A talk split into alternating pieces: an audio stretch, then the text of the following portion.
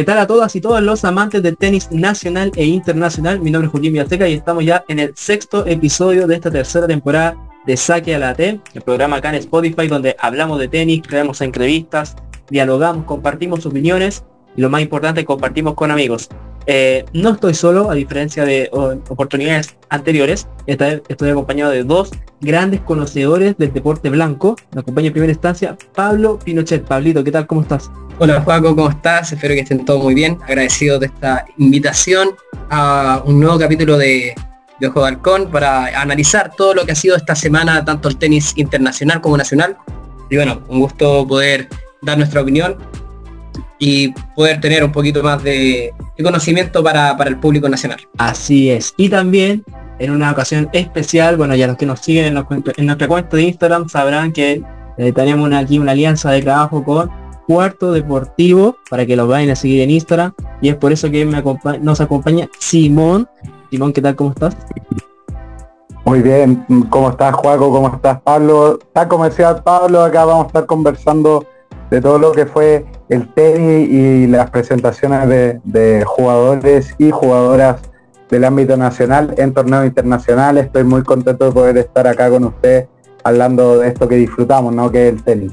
Va a ser un lindo episodio que tenemos varias cositas de qué hablar. Yo creo que lo primordial, lo primero es Masters Mid de Monte Carlo, que el día de hoy finalizó con título para el ruso Andrei Rublev por 5-7, 6-2 y 7-5 sobre el danés Holger Rune.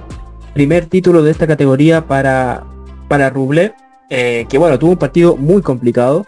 De hecho, llegó a estar 4-1, 30-40 eh, abajo en el set final y lo remontó de una manera increíble ante el joven Holger, que, que bueno, tiene por ahí su personalidad eh, dentro de la cancha que, bueno, yo creo que le hace bien dentro de todo eh, al tenis tener este tipo de personalidades en el circuito. Pero hablando un poquito más de Rublev, yo creo que es un título merecido, de mucho tiempo que la venía luchando.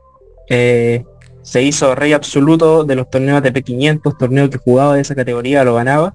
Y, bueno, hoy día se dio, eh, como se dice, su recompensa, el trabajo, el sacrificio su primer título Master 1000 y yo creo que un candidato claro para los próximos eh, Master en Madrid, Roma y por qué no Roland Garros. No sé, Simón, si tienes algo que opinar sobre Andrei Rublev. Mira, primero que todo, creo que fue la gran revancha de Andrei Rublev. Recordemos que en 2019 jugó la final eh, ahí en Monte Carlo y ahora le tocó un duro rival, eh, uno de los de las tantas proyecciones se está viendo en el ranking ATP, que es Holger Run, pero Andrei Rublev, siendo que algo mucho a admirar de él, de este jugador ruso, es que puede ir 5-0 abajo, 0-5 abajo, perdón, y se puede dar vuelta a un partido eh, con toda la tranquilidad del mundo y eso quiere decir que, es un jugador de, de tomo y lomo, ¿no? Y, se merece estar en el top 10.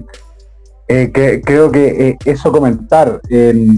hoy día lo vi súper sólido, complicando mucho Holger Run. Al final del partido desgastando a, Holger Run, eso también lo, lo, lo encontré impresionante, así que más que merecido el título en el Master 1000 en el tercer Master 1000 eh, de la temporada 2023, ahora en Arcilla en esta ocasión, ahí en Monte Carlo.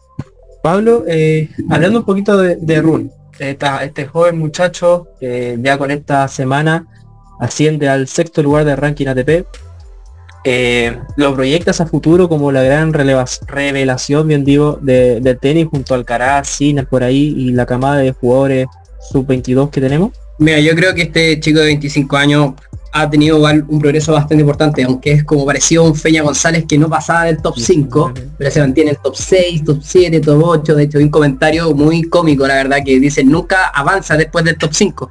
Entonces, creo que va a ser, va a seguir siendo un jugador de ese, de ese nivel, siendo que la actitud que tiene Rublev ha mejorado bastante con respecto a otros torneos. En este caso, Rublev, si bien había videos en la práctica donde sigue teniendo su carácter fuerte, que, sigue enojándose, quebrando raquetas, que, es parte de la esencia igual del tenis de la frustración. Eh, y quizás como los otros, los otros top 3 que está, sobre todo Djokovic, que muestra también esto, aunque es el número uno del mundo eh, y uno de los mejores jugadores de la historia. Pero en este caso eh, creo que no da, no da para tanto, pero sí ha, hecho una gran temporada y ha ido de, menos a más. Eh, y en el caso de, de Run, yo creo que también va un poco por el tema de la actitud, si bien es el, el chico que el, quizás puede ser el nuevo bad boy de, de, del circuito, sabiendo que tenemos a Nick y ahora Run ha, ha tenido peleas con Babrinka, también ha tenido estas actitudes, por ejemplo, en el partido que estaba en el, en el 5 iguales, en el 6-5, en esta última etapa del tercer set, donde tiró dos pelotazos y, si no me equivoco, no recibió un warning, o quizás sí. Eh, ahí ustedes me pueden corroborar. Eh, y claro, que dejó mucho la expectativa de, lo que quiere ser Run. Run puede llegar a ser, en este caso, uno de los mejores, de uno de los tres mejores jugadores del mundo, pero si no mejora eso, cambia esa actitud que quizás algún momento Roger Federer partió así en su carrera como tenista, Djokovic quizás también tiene un poco de esas actitudes, pero, pero sabe sobreponerse los partidos, yo creo que va a cambiar totalmente eh, el, aspecto de, el aspecto de su tenis, que yo creo que es lo fundamental. O sea, bajarle un poco los humos a, a, a Holger yo creo que puede ser fundamental a que pueda ser uno de los mejores jugadores del mundo junto al Caras y Sinner. Eh, Monte Carlo fue, yo creo que uno de los torneos con no sé si polémicas por así decirlo, pero en el último tiempo que estuvo muy prendido en cuanto a, a los jugadores. ¿A qué me refiero? Eh, aparte de lo ya comentado por Ru, que tuvo ahí con eh, momentos con el público, eh, no sé, ahora a la cabeza se me viene el Medvedev Esperev, que ahí un problema en conferencia de prensa, que se tiraron algunos dardos de uno y el otro. También ahora se me viene el Tsitsipas Fritz, cuando Fritz le respondió en cámara haciendo, bueno, la firma ahí en la gráfica eh, arcilla estadounidense, fue, fue un torneo yo creo que con muchos de esos puntos. ¿Ustedes creen que, que ahora el tiempo, los tiempos que vienen ahora se va a hablar harto de la polémica? Estos muchachos están con la cabeza en otro lado, porque yo he visto en comentarios, eh, no sé, ¿sabes qué?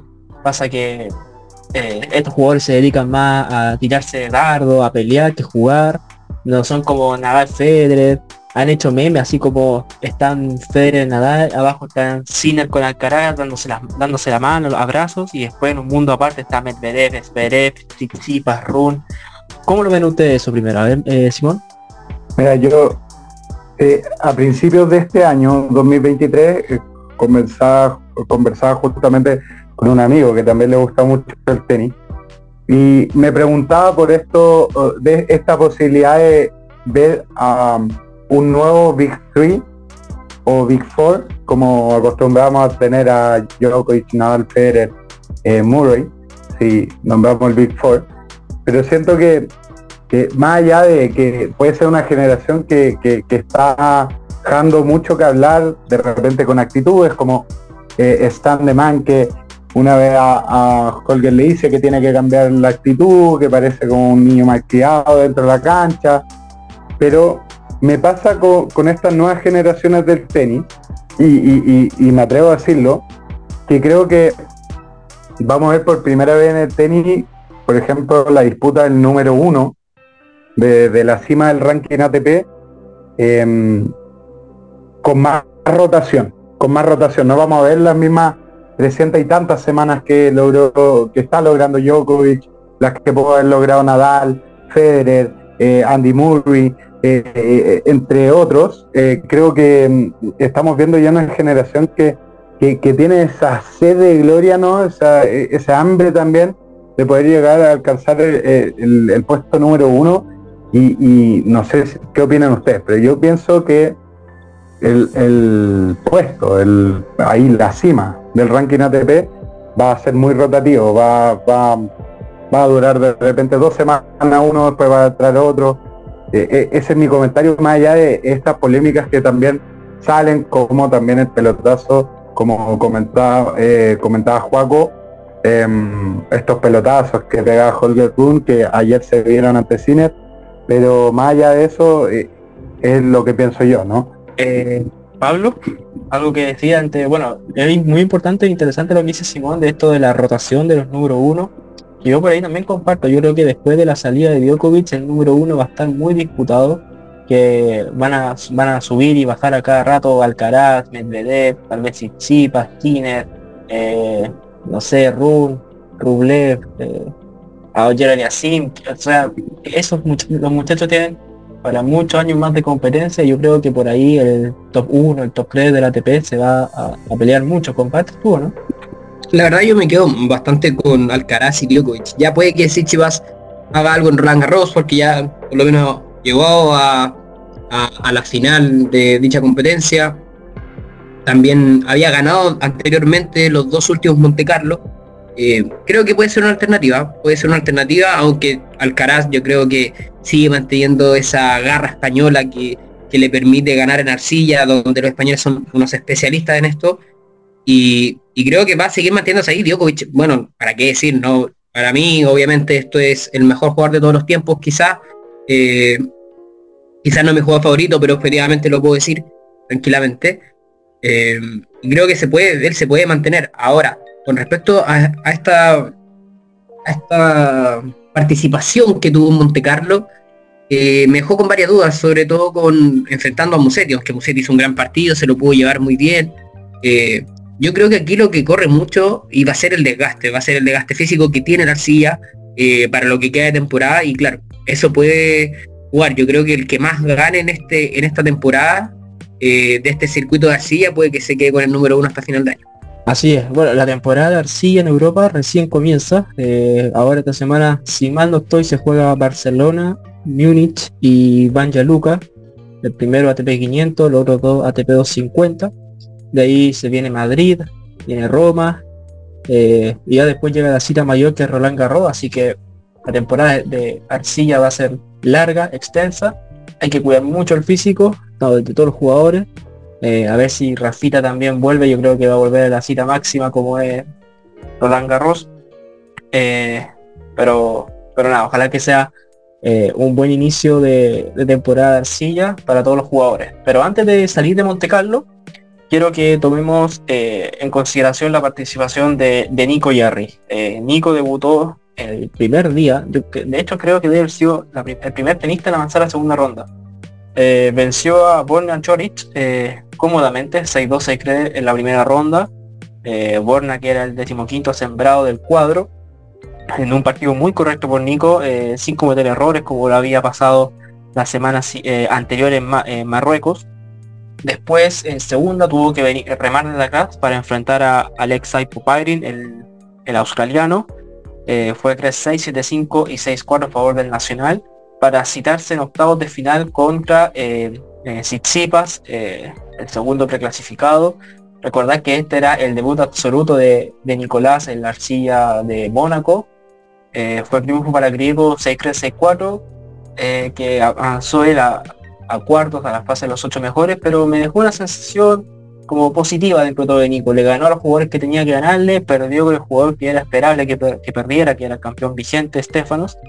Eh, yo creo que fue una correcta participación para Nico, considerando que bueno, ahora viene Barcelona, un torneo que le sienta muy bien, hace un par de años llegó, si mal estoy, a semifinales creo, venciendo en el camino a Dimitrov, a Zverev, así que, bueno, debuta contra el argentino Crungeliti, Crungeliti, bien digo, ante este el hombre quali en los Grand Slam, que quali que juega, quali que supera, de hecho en este mismo torneo viene desde el cuadro clasificatorio, así que esperemos un positivo debut para nuestro, nuestro nacional que en una hipotética segunda ronda podría enfrentarse contra contra Kachanov. Eh, Simón, ¿algo que decir con respecto a la semana de Nico de Monte Carlo? Mira, solo decir que eh, el partido, voy a partir con, el que, mm, se enfrenta a, Borna Choric, que era el sembrado, el decimoquinto sembrado de, ese Master 1000 y, bueno, 20 en el ranking. Vi a un Nico muy seguro con su servicio, primer servicio, ese servicio que estamos acostumbrados a ver servicio al cuerpo, servicio también muy bien acelerado a la T de la cancha, eh, muy bien jugando de, eh, con, mucha variedad de golpes, eh, pegándole dos cruzados, pues moviendo paralelo, cosa que contra Alexander Popivin al principio del, bueno, en el primer set, no vimos a, ese Jarry, ¿no? A ese Jarry que estaba encendido por, este debut absoluto en, en Monte Carlo. Em, pero también siento que ante el australiano se, se, notó, ¿cómo decirlo? E, esas ciertas inseguridades que hace tiempo no, no veíamos en Jarry. El tema de si le pego dos cruzados, eh, después qué hago, y, de hecho Papi Bean supo complicarlo muy bien, sobre todo con su slice. Es un slice que me cuesta mucho leer, leer eh, su técnica, saber cómo, le pega ese slice, pero le complicaba mucho. Recordemos que los jugadores altos como Nico Yarri eh, les complica mucho ese slice que, se frena, ¿no? Que tienes que pegarle muy abajo. Y después con Tsitsipas me, me pasó lo mismo que en Río en el ATP 500 contra Alcaraz, Jarre Alcaraz. Em, le, saca, a ver, Alcaraz ahí está haciendo número uno, le saca un set al número uno y, con eh, Tsitsipas eh, no sé qué puede, puede haber pasado. Eh, estaba muy inseguro en su, en su revés, lo que yo noté, su servicio. De repente le salía un servicio, unos cuantos dice abiertos, pero, pero Tsitsipas supo moverlo y más allá de que el ranking, por ejemplo, el ranking pueda significar mucho, Creo que sí, eh, perdón, Nico Yarri está para grandes cosas y siento que el ATP 500 Barcelona y lo que va a hacer también Madrid va a ser las gran revanchas de Nico y, por qué no verlo pronto en, un top 30. Esperemos, esperemos de verdad de corazón que así sea. Pues yo creo que como repito, fue una semana muy positiva la de Nico. Por ahí sí siento, y voy a mantener esta opinión tal vez por mucho tiempo, el tiempo que dejó pasar entre su título en Santiago hasta Marrakech le hizo perder un poquito de confianza, de ritmo. No sé si de confianza, de ritmo sí, eh, porque venía jugando muy bien en, Santiago, después de esas semanas de corrida en la gira sudamericana. Dejó esperar casi un mes eh, para llegar a Marruecos, que fue un partido muy incorrecto de su parte. Pero bueno, ahora en Monte Carlo volvió a agarrar ritmo de competencia, lo hizo bastante bien. Así que Esperemos que en Barcelona la racha siga, los buenos triunfos sigan y ilusionarnos con un, ¿cómo se llama? Con Nico llegando nuevamente a instancias decisivas en, ahí en el Conde Godó. Eh, pasamos al siguiente punto, Pablito, no sé si quieres decir algo. Sí, y ojo, que tener, gracias, justo te iba a mencionar que, que no hay que olvidarse de Cristian Garín esta semana también, que va a jugar el ATP de Múnich, eh, ojo que le va a tocar con alguien de la quali, y en este caso de ganar Cristian Garín le puede tocar contra Lorenzo Sonego, que también ha venido bien en estos torneos de arcilla, los italianos juegan muy bien. Y con respecto a lo de Nicolás Jarry, claro, tuvo un desgaste bastante en Río, sobre todo por el clima, la humedad, eh, los días de lluvia que, hubo en, Río de Janeiro y tocarle con el número uno del mundo en ese momento, que era el Caraz, que ahora está dos. Eh, claro, fue un partido que yo creo que yo creo que ha sido uno de los mejores partidos que he visto de Nicolás Jarry en su carrera, siendo que es una derrota. Uno puede decir quizás la, mejor actuación de Jarry ganando un partido, pero claro, hay partidos que uno puede perder, pero te deja un significado grande y lo que le permitió a Nicolás ganar en Santiago. Y bueno, y este descanso que tuvo en, dentro de estas semanas, que pensamos que igual podía tener un torneo entre medio, volvió en Marrakech, si bien tuvo un partido bajo contra Basori, después llegó ahora a la TP de Monte Carlo, eh, como tú mencionabas, bueno, le ganó a Orna Chorich, cómodo, cómodo, y creo que con Tsitsipas también concuerdo con lo que dijiste tú en este caso, que le pasó lo mismo con Alcaraz, y yo creo que le, faltó lo que era la paciencia a, Nicolás Jarry en los puntos, los puntos largos, que quizás podía haberlo tirado más, angulado un poco más hacia el sector del revés, con una pelota a dos cuartos. Entonces, yo creo que ahí va más o menos ese ese punto que Nicolás Jarry podría haberse llevado al partido ante, ante yo creo que estaba, además, yo creo que en el segundo set pudo y tuvo dos oportunidades de quiebre para llevárselo. Y bueno, son puntos claves mentales que tiene que seguir mejorando Nico y, como dices tú, ojalá que vuelva al top 40, que vuelva ahora que se acerca al top 30 y yo creo que puede dar más Nicolás Jarry, sobre todo en esta temporada arcilla que, que, que le resulta bastante cómodo. Así es. Bueno, eh, voy a tomar un poquito de lo que nombraste antes de pasar al último tema del programa, que es eh, el rival de Garín. Efectivamente juega contra Marco Topo, eh, alemán, proveniente de la Quali, que es un jugador que no ha tenido resultados así muy destacados dentro de todo en el circuito. Eh, su último torneo, por ejemplo, en febrero jugó un Challenger en Italia, cayó en, la cual y primera ronda. Después un Challenger también en Turquía, volvió a caer en la misma instancia. Después pasó a jugar torneo ITF, cayendo eh, dos veces seguía en primera ronda. Y ahora en Múnich, en la cual se destapó, le ganó a, Mochizuki y, obtuvo un interesante triunfo ante Bitco Priva, un conocido acá en el circuito nacional por su gran cantidad de enfrentamientos ante chilenos. Y ahora está metido en la en el cuadro principal, que bueno, debuta ante Garín, que fue campeón del torneo en 2019. Eh, y ojo que el alemán es joven, tiene 19 años y, hasta el 2022, creo, mayo del 2022 jugaba por Serbia. Ahora pasó a ser a jugar por Alemania, así que esperemos un, también un debut eh, con victoria para, para nuestra raqueta nacional, la segunda raqueta en el circuito ATP.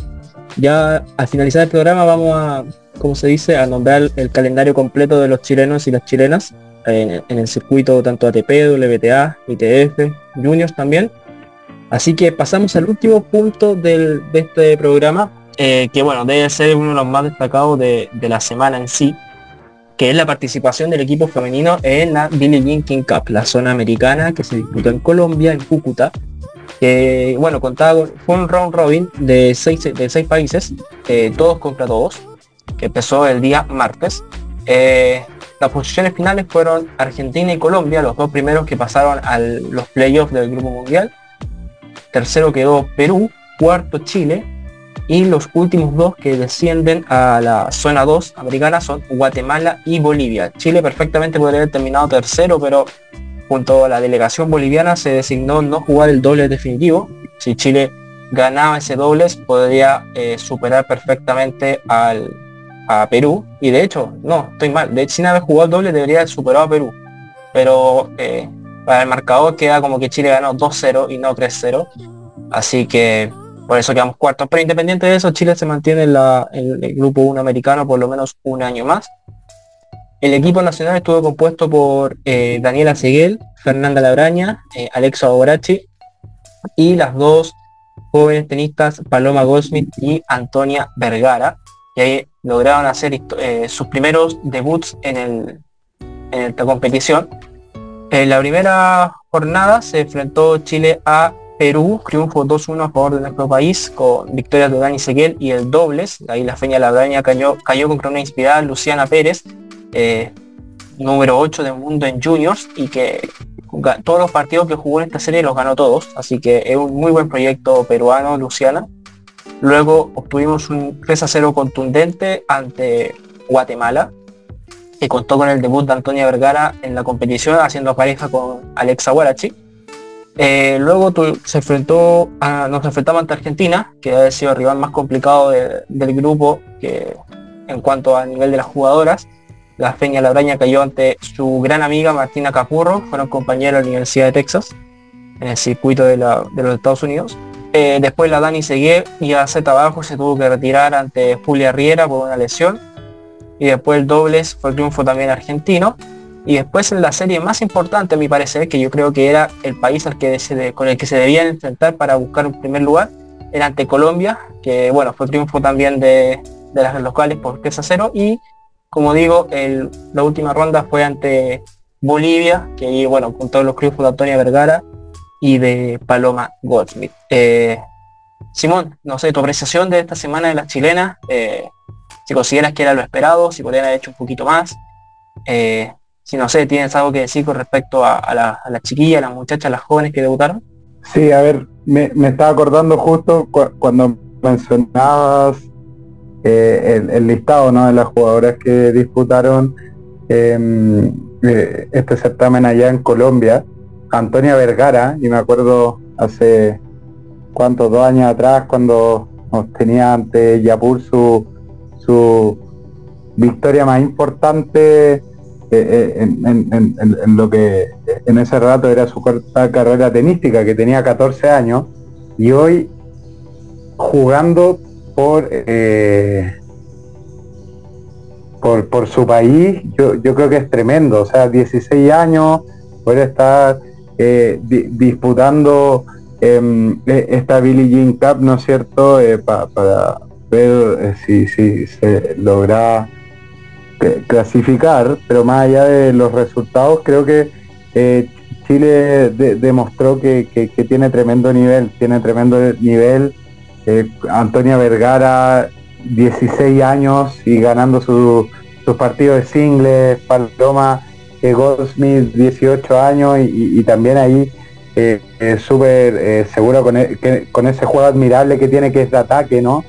Em, yo, creo que, que, más allá de, esperado o inesperado el resultado, creo que al equipo le, debe sentir muy bien. Lamentable también comentar Daniela Seguel de esta lesión y, y, eso más que nada. comentar eso, destacar a Antonia Vergara, Paloma Goldsmith eh, en esta Billie Jean Cup. Sí, fue una, una semana yo creo que dentro de lo esperado. Eh, probablemente ante Colombia se podría haber hecho un poquito más. Eh, no sé, ¿alguna apreciación de tu parte, Pablo? Eh, sí, yo creo que igual fue una buena participación de las chicas, si bien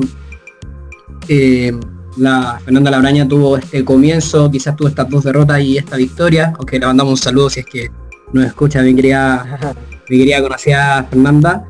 Pero bueno, dentro de todo eso, hay que ver lo, principal que dijo que dijo Simón, que es con respecto a, a los triunfos de, las, de las junior, en este caso que así fue Antonio Vergara, Paloma Goldsmith, eh, que creo fundamentalmente puede ser la esperanza del tenis nacional a nivel femenino, sabiendo que tenemos quizá la tenista más destacada en este caso que es Alexa Guarachi.